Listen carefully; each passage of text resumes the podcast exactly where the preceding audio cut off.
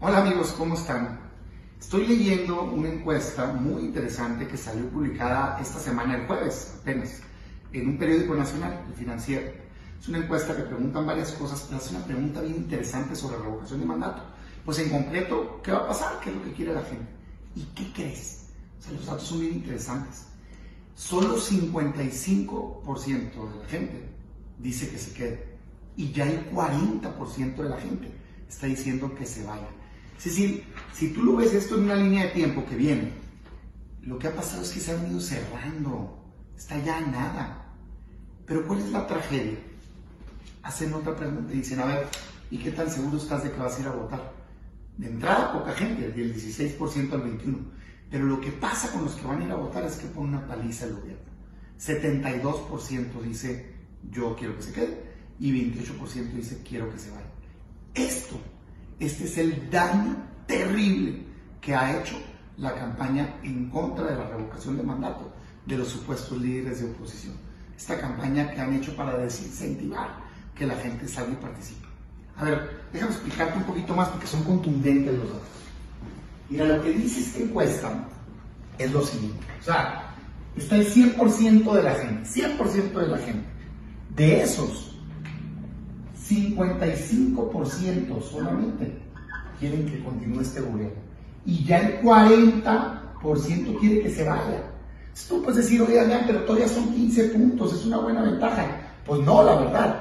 Pero menos cuando nos damos cuenta que tienes que hacer para ganarle. Solo le tienes que convencer 8% de la gente, porque ya logro más de la mitad de ese 15%. 8% de la gente y le ganamos. Y se va y se acaba esta tragedia. Ah, pero ¿qué es lo que ha pasado? Pues como están y dale que no participen, se hace más chica la población que va a votar. Y todos los de acá quieren ir y los de acá no. Y aquí, una paliza. 72% quiere que se quede, 28% quiere que se vaya. Esta es la desgracia que está pasando. Entonces yo, de veras te digo, ¿y tú qué quieres hacer? O ¿quieres que continúe este desastre de gobierno? ¿O quieres que cambie México? Porque no me cabe en la cabeza, ¿eh? estamos terrible en economía.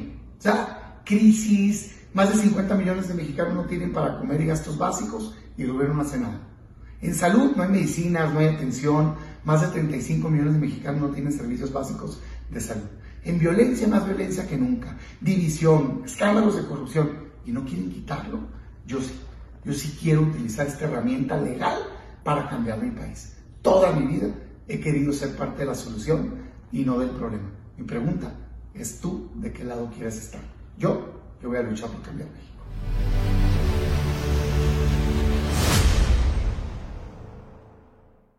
Hola amigos, ¿cómo están? Como me comprometí, continúo respondiendo dudas que tienen gente que todavía no decide si participar o no en la revocación de mandato. Les doy mi opinión.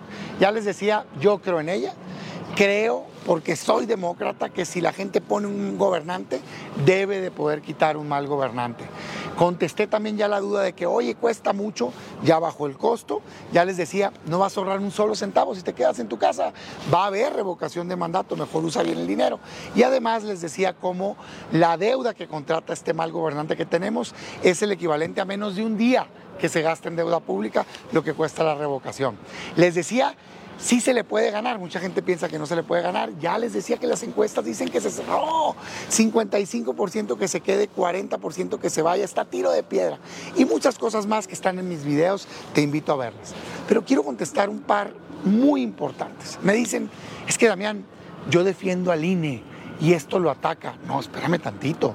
Yo también defiendo al INE. Lo defiendo con discurso y con hechos, con todo. Jamás vamos a permitir que lo lastimen. Pero la revocación no ataca al INE. El INE hoy es autónomo, es independiente. El INE hoy tiene la capacidad para organizar elecciones y que tu voto se cuente y se cuente bien y que no existan fraudes. ¿Sabes cuándo si hay riesgo? Mañana. ¿Sabes por qué?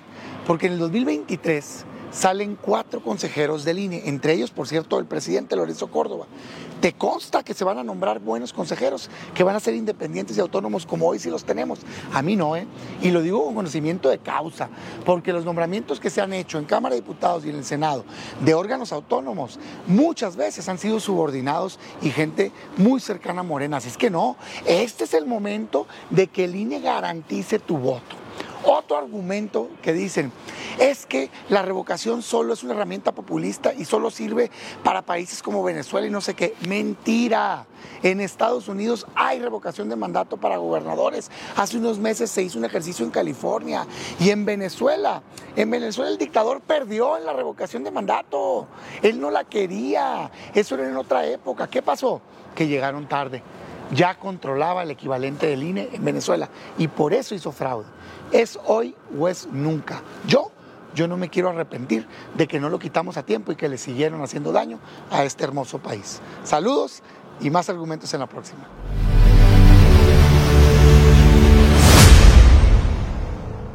Hola amigos, ¿cómo están? Me preguntan mucho que si por qué apoyo la revocación de mandato. En concreto, porque soy demócrata y creo que si los ciudadanos quieren quitar un mal gobierno, lo deben de poder quitar. O sea, ¿quién elige un gobernante? Pues los ciudadanos, ellos mismos lo deben de poder quitar, más cuando es un desastre de gobierno como el actual. Pero me quiero la cabeza de veras para entender que no lo quieran quitar cuando veo los excesos del día de hoy. ¿Vieron lo que le hizo a Loret? Esa persecución, ese delito con esa impunidad. ¿De veras creen que va a parar y no va a seguir abusando? Por supuesto que no. Solo va a empeorar. Hay que quitarlo ya. A ver, entiendo que tienen dudas y quiero ayudar y ser parte de la solución. Aquí les dan respuestas a muchas de las dudas principales de quienes están en esta campaña para desmotivar a la gente para que no participen. Son muchas, me voy a tardar varios videos, pero ahí les van las primeras tres. Primero, dicen que es retroactiva y que por lo tanto no debería poder aplicar. Mentira. El principio de no retroactividad de la ley es en perjuicio de persona alguna en la revocación de mandato otorga un nuevo derecho a los ciudadanos. No aplica el principio de no retroactividad de la ley. Y además la Constitución dice que sí le aplica al presidente López Obrador, así es que no hay debate. Segundo, dicen que sí cuesta mucho. Sí, sí, cierto. Sí cuesta mucho. Yo propuse cómo hacerlo más barato. Ya le bajaron un poco, pero sigue siendo mucho dinero. Yo nada más te lo quiero poner en perspectiva. ¿Sabes que al año el presidente López Obrador contrata de deuda un billón de pesos? Es decir, un millón de millones, 600 mil del gobierno más Pemex más CFE. Eso quiere decir que lo que va a costar la revocación no significa ni un solo día lo que se gasta esta persona. Cada día multiplicado por todos los días del año. Por Dios, no vale la pena un día para acabar con este desastre de gobierno, yo creo que sí. Además, pues es dinero que ya se va a gastar, por cierto. ¿eh? O sea, si tú te quedas en tu casa y no votas, no vas a ahorrar un solo centavo. Ya va a haber revocación pues mejor pongamos en buen uso ese dinero y acabemos con este desastre de gobierno. Tres, y esto es lo más absurdo, dicen, es que no le quiero ayudar a que sea vinculante para que no junte el 40%. ¿De qué me están hablando? No aplica eso en la revocación. El 40% es solo para quitarlo. O sea, el presidente ya se va a quedar al 2024. Así vote el 0%, el 1%, el 5% o el 100%. No tiene nada que ver. Lo del 40% solo aplica si ganamos para quitarlo, no aplica para que se quede. Entonces, en conclusión, la verdad, yo diría, mexicanos, amigos, ¿crees que es un desastre de gobierno? Yo sí. Más la economía, más violencia que nunca, persecuciones, división, vean los abusos. No va a cambiar, solo va a seguir ahondando esa división y desastre. Si no lo paramos ahorita, o se va o destruye México. Yo, yo sí voy a luchar por cambiar mi país. Te veo en los próximos videos.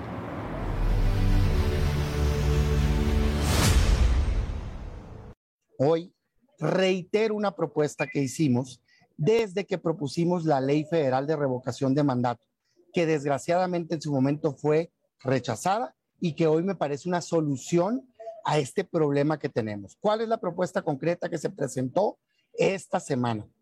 Es una reforma a la Ley Federal de Revocación de Mandato que permite el que se junten las casillas que están en la misma ubicación.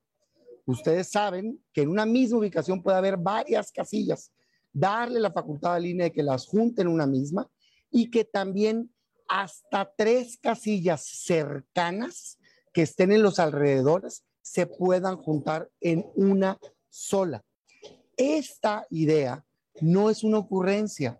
Así está la ley federal de consulta popular vigente. Por eso la consulta popular y por otros motivos pudo costar mucho menos, cinco veces menos que lo que hoy el INE está planteando para la revocación de mandato. Si le permitimos al INE juntar hasta tres casillas en una, no le niegas a los ciudadanos el derecho de participación, se puede perfectamente garantizar esa participación, pero permites ahorrar dinero. De hecho, al menos la mitad, ¿no? Y entonces se acaba este debate que se tiene de si existe o no el recurso necesario para hacer la revocación de mandato.